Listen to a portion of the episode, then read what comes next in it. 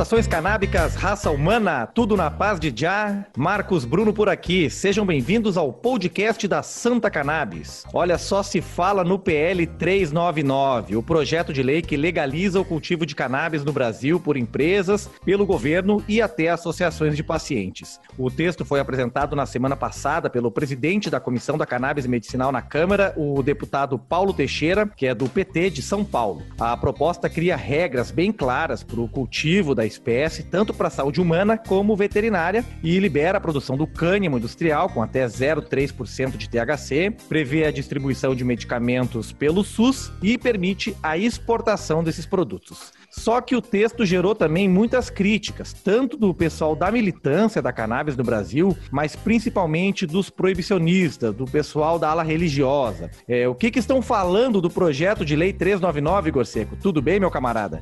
Fala, meu povo da Santa Cannabis, tudo certo? Tudo bem, Marquinhos? É, cara, é uma situação bem delicada, né? O texto tem todos esses avanços que você falou, mas o que gerou bastante crítica pela parte das associações de pacientes e ativistas foi o fato de que o cultivo individual não foi é, contemplado nesse projeto, né? Sendo que hoje mais de 100 pessoas no Brasil já possuem esse direito é, através dos habeas corpus. É, também se critica muito o fato de precisar de receita e do controle para produtos com CBD, que na Europa e na América do Norte já são registrados como suplemento alimentar. Já do lado dos proibicionistas, o argumento é basicamente a velha conspiração, né? Estão falando que a cannabis é só a porta de entrada e a, e a regularização da cannabis medicinal é uma desculpa, um plano oculto aí para liberar as drogas no Brasil, começando pela maconha. Esse esse é o nível, Marquinhos. É, esse é o nível. Bom, e para a gente falar mais sobre o projeto de lei 399, nós estamos trazendo aqui para o podcast ele mesmo, o presidente da Comissão da Cannabis Medicinal na Câmara dos Deputados, que trabalhou no novo texto do projeto, no substitutivo,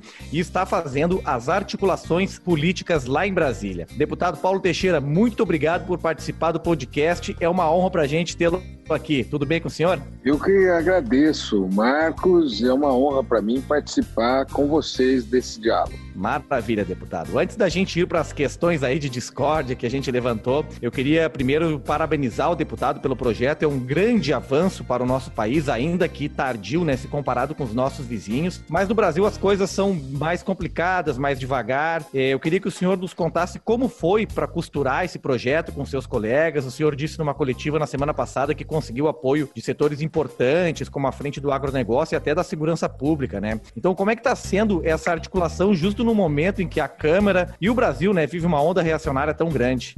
Olha, é importante dizer que o uso medicinal da cannabis é previsto no Brasil desde 2006, na lei de drogas. A lei de drogas proíbe todo tipo de uso, mas exceptua o uso medicinal da cannabis. Então, nós estamos há 14 anos dessa decisão do país. É como você disse, as coisas aqui no Brasil são mais devagar. Né? Em 2013, 2014, eu me envolvi com os movimentos é, de mães de crianças que tinham doenças raras e epilepsias refratárias e que por isso tinham 50, 60 convulsões diárias. Nós somos, eu e o doutor Carine, é, Elisaldo Carline, nós somos a, a Anvisa e pedimos para autorizar o, o, a importação do medicamento. E eles autorizaram numa RDC de 2015, e aí essas famílias começaram a importar, mas importar é caro, né? Importar é caro. E aí começou a surgir uma outra modalidade de, de solução que foram as associações de pacientes. Várias associações de pacientes começaram a produzir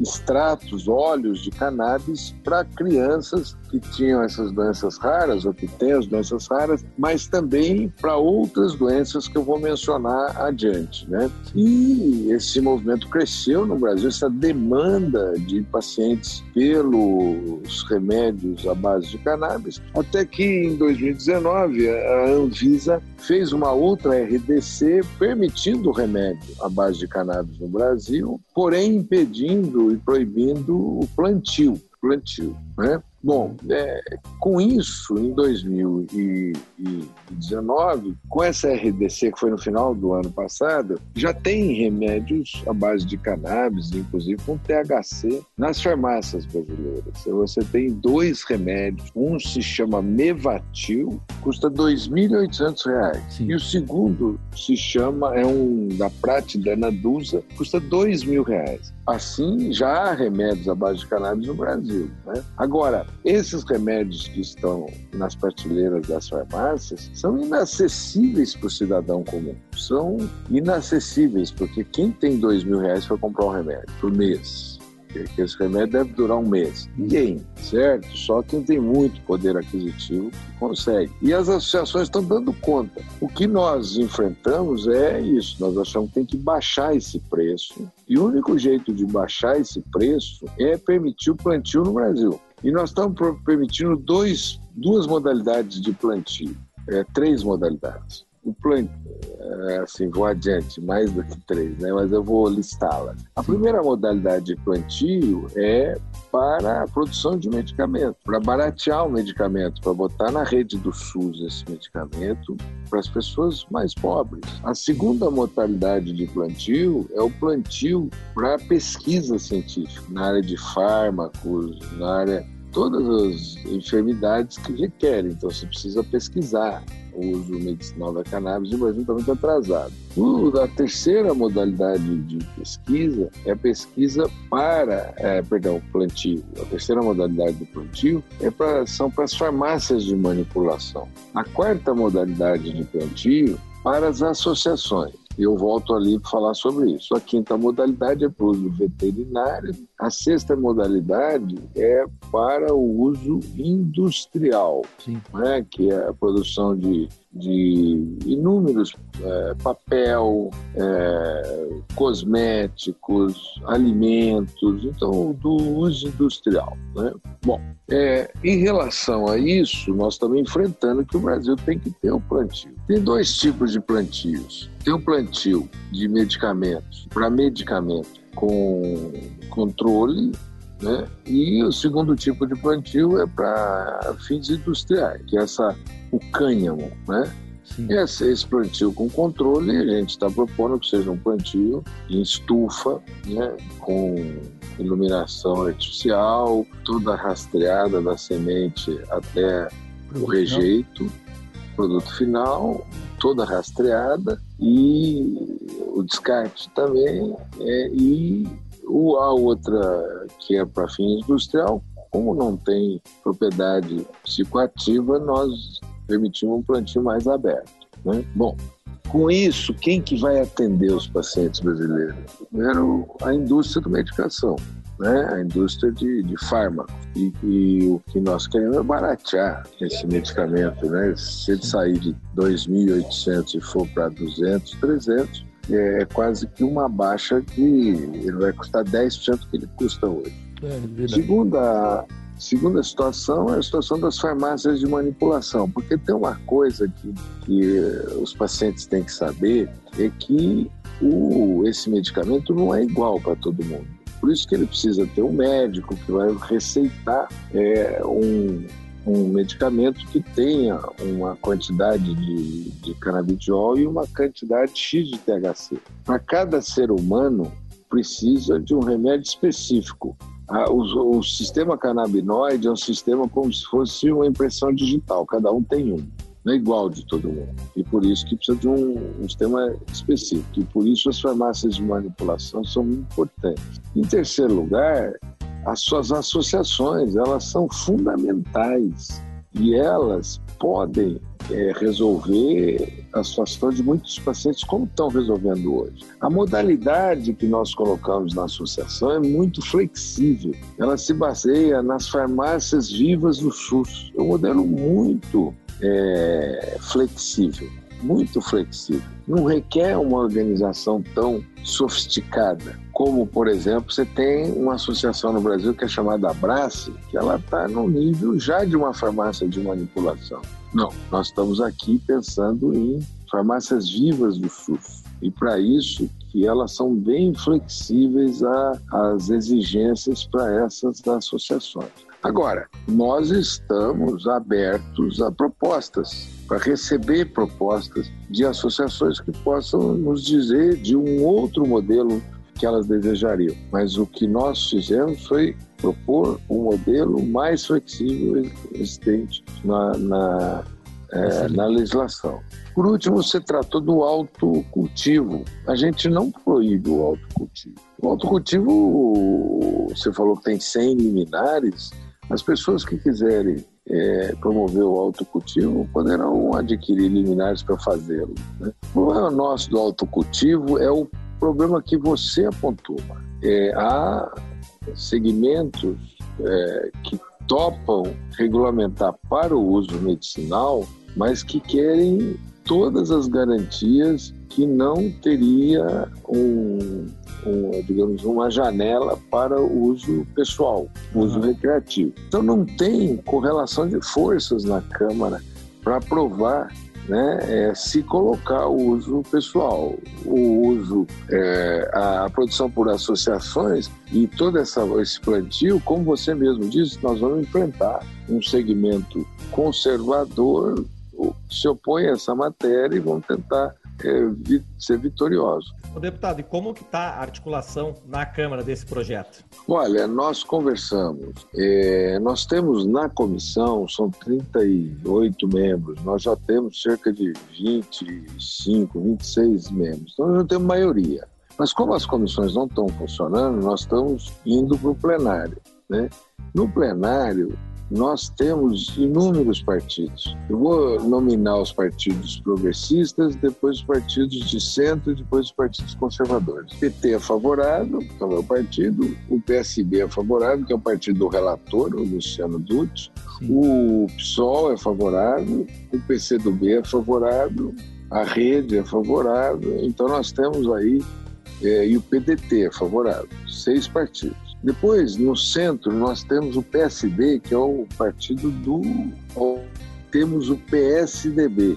E no marco dos partidos conservadores, nós temos o Novo e o PSL. Tem gente do PSL nos apoiando. Ao mesmo tempo, nós estamos discutindo com as bancadas. Ontem nós tivemos uma, uma reunião longa com a bancada evangélica, que é onde tem muita resistência. Né? Sim. E é, nós tivemos com a, uma reunião com a bancada do agronegócio, foi muito boa, eles estão apoiando, e a bancada da segurança, que também está apoiando. Portanto, nós temos um número grande. Agora nós vamos fazer uma segunda articulação com os líderes e uma terceira articulação com os membros das bancadas. E, ao mesmo tempo, uma audiência pública na terça-feira para discutir com a sociedade civil. Excelente. É, deputado, é, como, como, o senhor já falou sobre esse rito aí, é, da maneira como ele está sendo desenvolvido na Câmara, você acha que dá para ser otimista? É, você acha que ele, é, passando pelo, pela Câmara dos Deputados, depois no Senado, chegando até a, a mesa do presidente, é, nós vamos ver a, a, a, lei sendo aprovada logo de primeira? O que o, o que o senhor acha disso? Olha, eu, eu sou otimista, né? Tenho o apoio do presidente da Câmara e nós estamos num intenso diálogo aqui dentro da Câmara. Tem as oposições, tem gente aqui é, que está na oposição a nós, né? É, então, eu estou otimista da aprovação aqui e estou otimista da aprovação no Senado também. Aí vamos ver se o presidente da República vai vetar ou vai sancionar, né? E se ele eventualmente vetar, mas eu acho que nós estamos vendo apoio social grande, se ele eventualmente vetar, ele pode derrubar o veto aqui, né? Mas eu espero que até lá a gente consiga angariar mais apoio social para aprovação e para inibir é, um veto do presidente é, O senhor também falou sobre é, as conversas que vocês estão realizando com a bancada evangélica.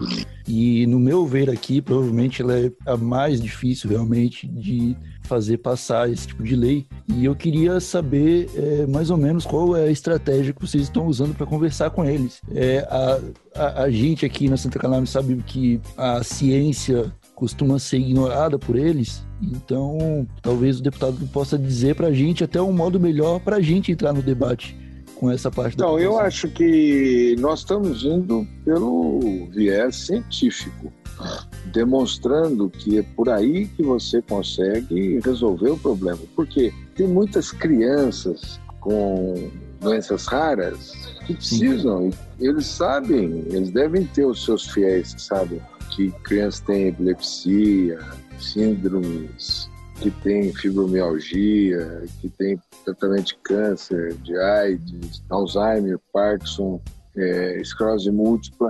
Todas essas doenças precisam ter, né? Agora, do ponto de vista do argumento científico, nós estamos colocando na mesa e eu acho que não resta um, uma fresta para eles é, se oporem. Mas tem uma outra questão. Esse é um tema que eles têm enorme dificuldade de discutir junto ao seu eleitorado.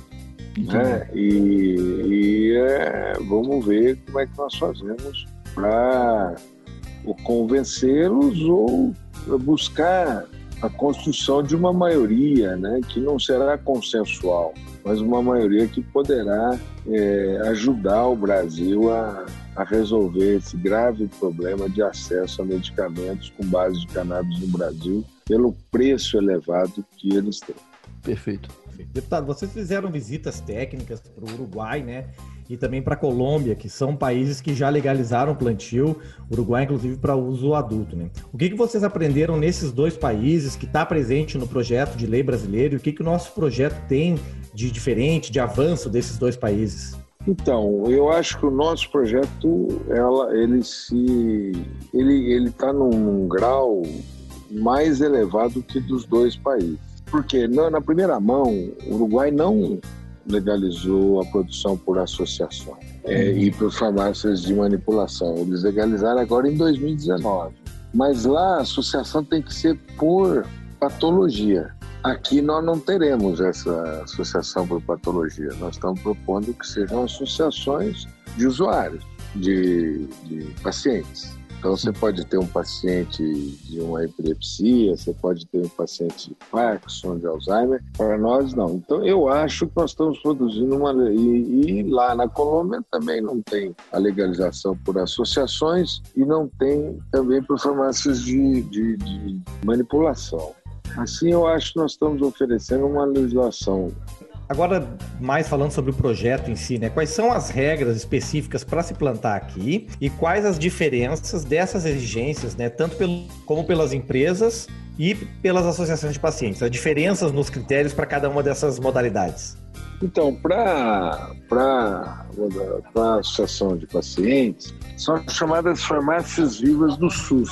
Tem que ter um responsável técnico né? É, e tem que ter, ao mesmo tempo, um, um, cuidado.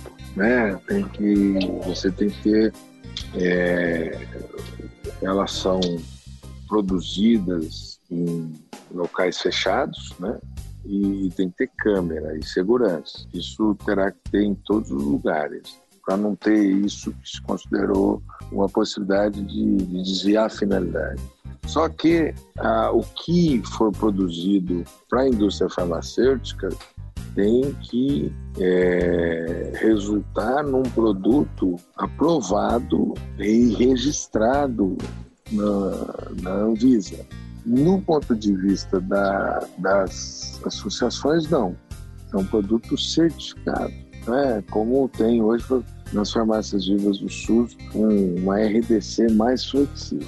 Para a produção do cânhamo, aí você tem que ter uma segurança só, câmera, etc., e plantio aberto. Para você plantar para fins industriais, você tem que ter um contrato de compra daquele produto. Olha, eu vou ter, vou vender para a indústria tal uma quantidade X e eu peço uma cota de plantio daquela quantidade X.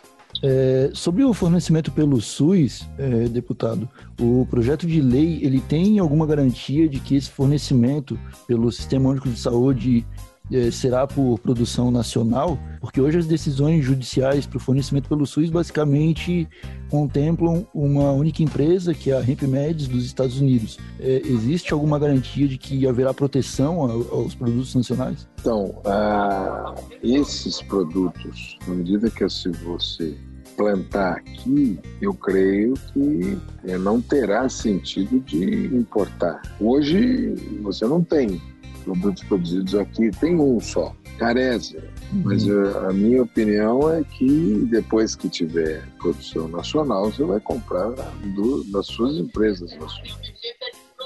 Mas a gente não pode pôr isso na lei, mas será assim.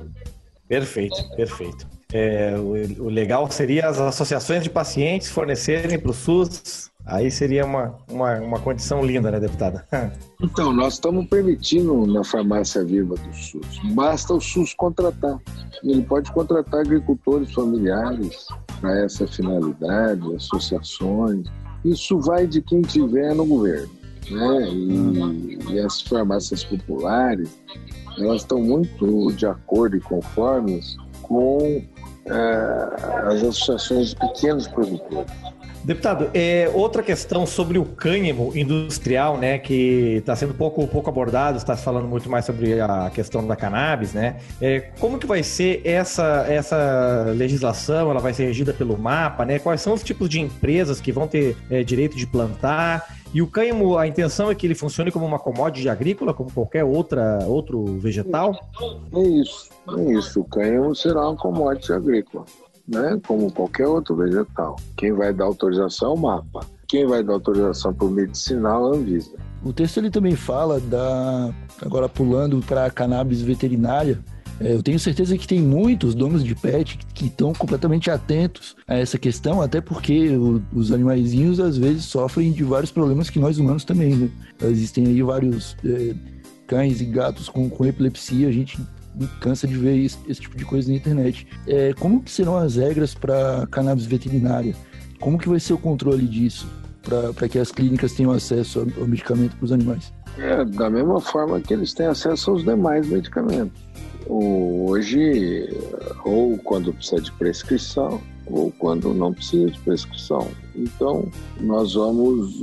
Parece-me que a previsão para o remédio veterinário é sem THC, é só canabidiol. Essa é a questão. Por que, que foi sem THC, é. deputado? Então, isso é, foi o aprendizado do relator. Né? Agora, tudo isso que eu estou dizendo aqui, até ser votado, está em questão para ser modificado. Bom, uh, deputado, outra questão também uh, pouco abordada é sobre questão de taxação de impostos. Como que vai, vai ser a questão eh, de impostos né, sobre essas, essas empresas autorizadas a plantar cannabis no Brasil? É um imposto e recai sobre medicamentos. É um imposto sobre medicamentos. As associações não terão imposto para os associados, mas a indústria sim, na mesma proporção que você tem para qualquer medicamento. Isso nós não tratamos, isso vale a legislação vigente.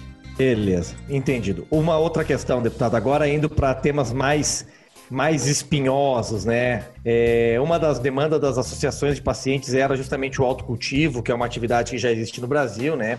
É, com uma centena de pacientes autorizados. O senhor entende que o autocultivo não ter sido contemplado, ele pode prejudicar que essas autorizações continuem saindo ou ele vai facilitar, porque essa atividade já vai estar legalizada ou nada muda, deputado? Eu acho que dificultar não vai porque não proíbe. Se proibisse, dificultaria. Como você legaliza a produção, o, a pessoa pode alegar, olha, eu não tenho como me associar, eu já tenho um plantio. Enfim, não vai prejudicá-lo. É, Para a gente encerrar, então, é, o pessoal reacionário fala que o PL 399 é uma estratégia né, para legalizar as drogas.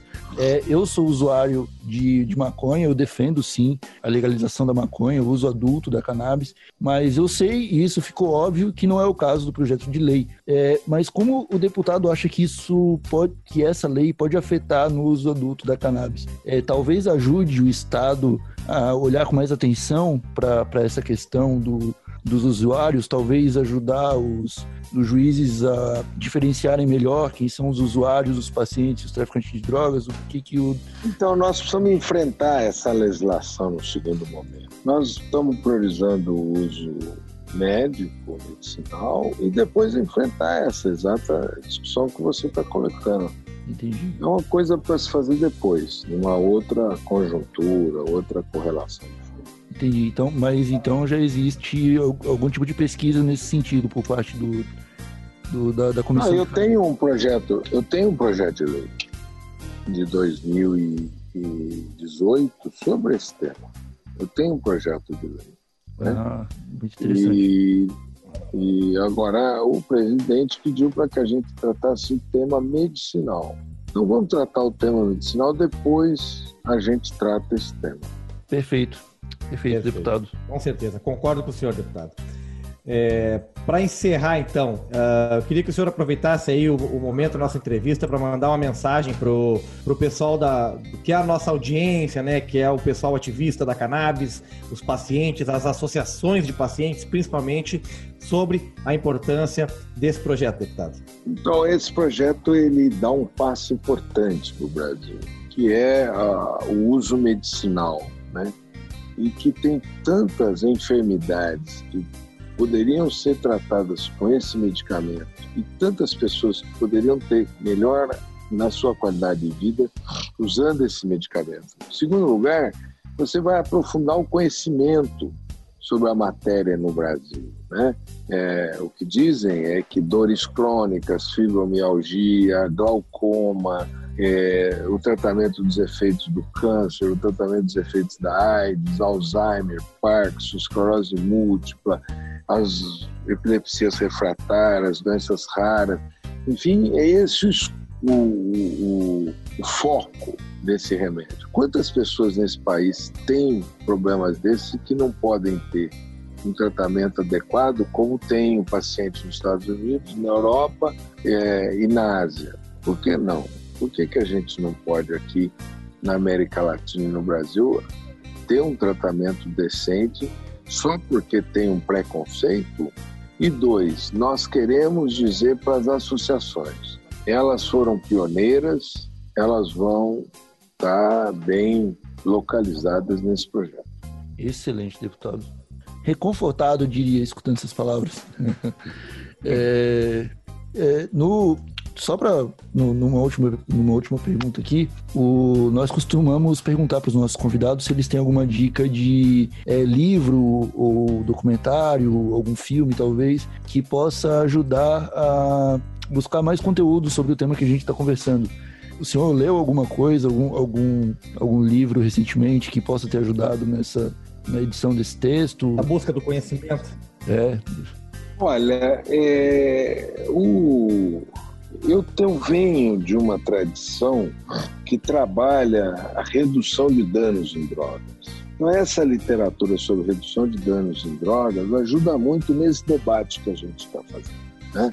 Teve estudos, inclusive, é, em São Paulo, na Unifesp, de um professor que estimulou a substituição do crack pela cannabis e foi muito bem sucedido no estudo. Sim. Então, esse é um tema que eu acho que as pessoas deveriam se debruçar para esse debate que a gente está fazendo. Sobre literatura, eu estou lendo aquela trilogia 1808, 1822, 1889, e agora eles produziram um outro livro, um quarto, né, que é a escravidão. Então, eu estou nessa trilogia da história do Brasil para entender um pouco é, os problemas desse nosso país complexo. Excelente, excelente. Muito deputado. bom. Trilogia do Laurentino Gomes, né, deputado? É essa, essa aí. É uma, agora não é mais trilogia porque tem esse quarto livro aí, né? Que é a da escravidão. Mas eu, eu recomendo a todas e todos, que é o que eu estou lendo agora. E de romance, Guimarães Rosa, né? Grandes Sertões e Veredas. Excelente, perfeito. Deputado, para encerrar nossa entrevista, eu aproveito o gancho do livro Escravidão. O Brasil foi o último país ocidental a abolir a escravidão e vamos trabalhar para que não seja o último a legalizar a cannabis no mundo também, deputado. Muito obrigado Eu pela também. sua participação aqui no podcast da Santa Cannabis. Obrigado por, pelo privilégio aqui de participar com vocês desse site Santa Cannabis. Muito obrigado, Igor. Muito obrigado, Marcos. Obrigado. Valeu. Isso. Muito bom, tá aí o deputado Paulo Teixeira, do PT de São Paulo. Ele é o presidente da Comissão da Cannabis Medicinal na Câmara. Ele não é o autor do projeto de lei, o autor é o deputado Fábio Mitigieri, do PSD de Sergipe mas ele é o político que encabeçou, que está fazendo todas as articulações políticas lá em Brasília. E a gente trouxe aqui com exclusividade uma entrevista longa e bem esclarecedora é, para os nossos ouvintes do podcast da Santa Cannabis. E aí, o que achou da entrevista, Igor? Ele está bem confiante, hein? Eu não tenho essa confiança toda. é, ele que está lá dentro está confiante desse jeito, então eu acho que a gente tem que embarcar nessa confiança aí, ser otimista juntos. Cara, eu acho que realmente é uma lei que ela tem ali uns pontos meio é, limitantes, né? Mas é um passo importante para a gente ter nesse momento, principalmente para garantir que vai ter gente no Congresso se mexendo uh, na, na, na, no tema da, da cannabis, né, cara? O próprio deputado falou que a última vez que passou uma lei sobre isso aí foi em 2006. Então acho que já está na hora, né, de pelo menos ter alguma coisa nova lá para encher a cabeça dos nossos queridos políticos. Pois é. Minha opinião né, é que o, o cultivo individual, por exemplo, que é uma, uma situação é, que gerou bastante crítica, é lamentável né, a pessoa não poder plantar a própria, o próprio remédio em casa ou que seja plantar para uso adulto, para fumar, para relaxar. É ridículo, né? Mas no Brasil, em que os fundamentalistas saem às ruas aí para protestar para que a Bíblia, um livro escrito na idade do bronze, seja a nossa Constituição. Então eu acho que essa lei aí, do jeito que está esse PL, está é, tá acima das expectativas de um Brasil atrasado que a gente está vivendo. Eu, eu nem vou me, me prolongar aí nesse, nesse aspecto que você falou, porque né, só na última semana a gente tem bastante exemplo de que esse pessoal tá, tá, tá um pouquinho errado na, na, luta aí. Mas tudo bem, né? É isso aí. Pois é. Vida que segue e espero que espero muito que passe esse projeto.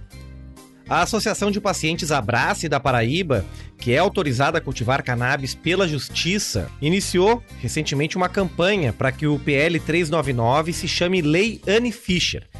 Para quem não sabe, a Anne, ela é lá de Brasília e foi a primeira paciente autorizada no Brasil a importar medicação derivada da cannabis, isso lá em 2015.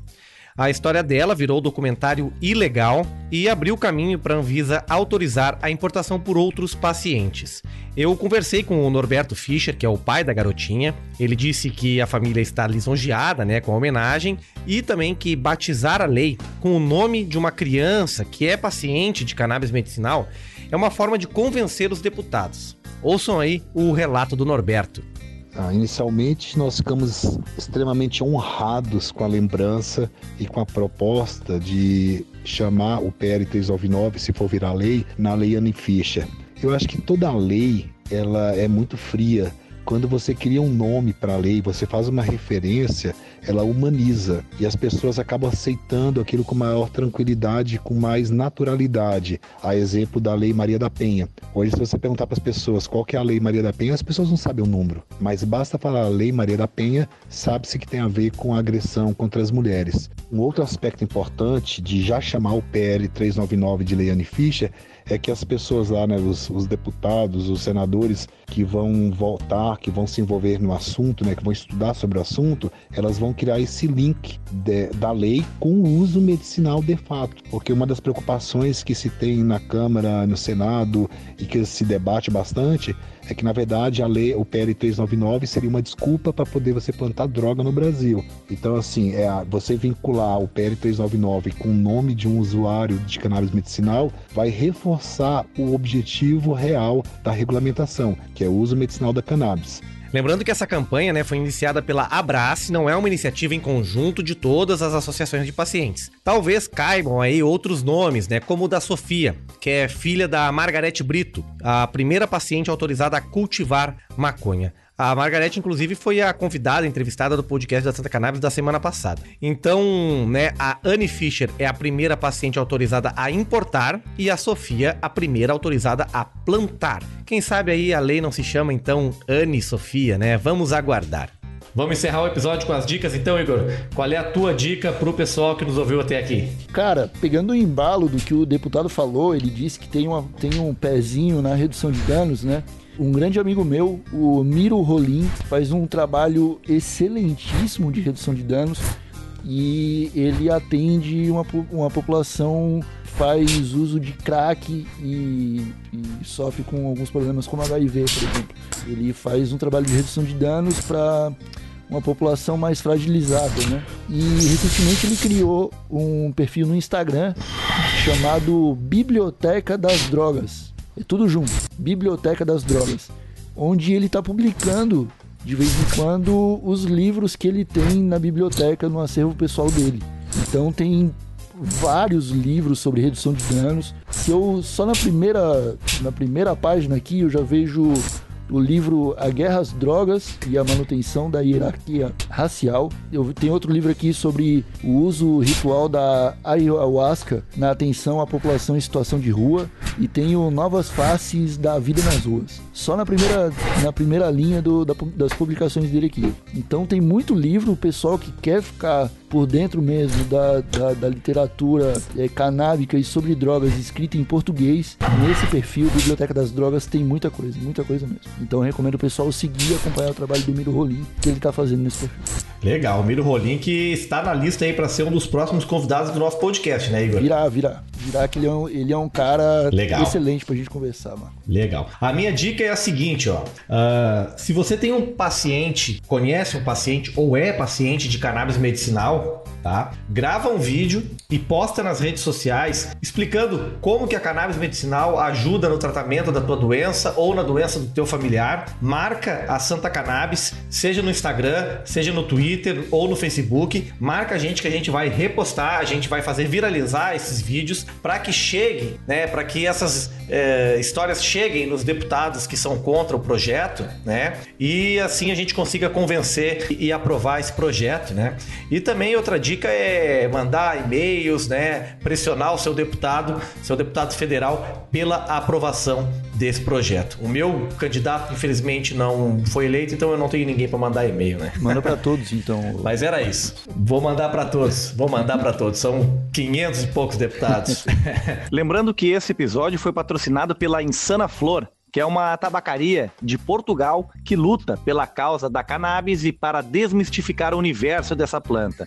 Uma das formas né, de desmistificar é justamente levando conteúdo de qualidade para a sociedade, tanto a brasileira quanto a portuguesa, como qualquer outra que fale português.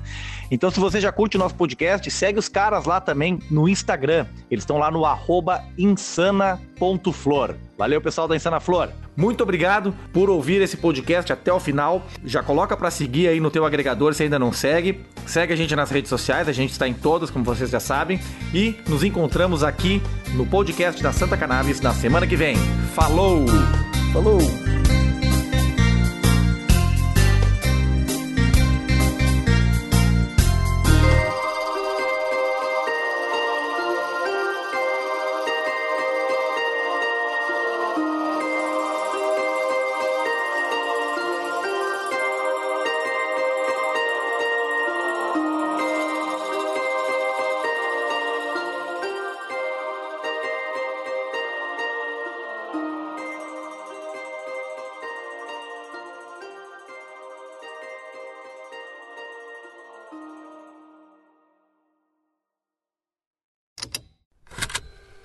Estalo Podcasts.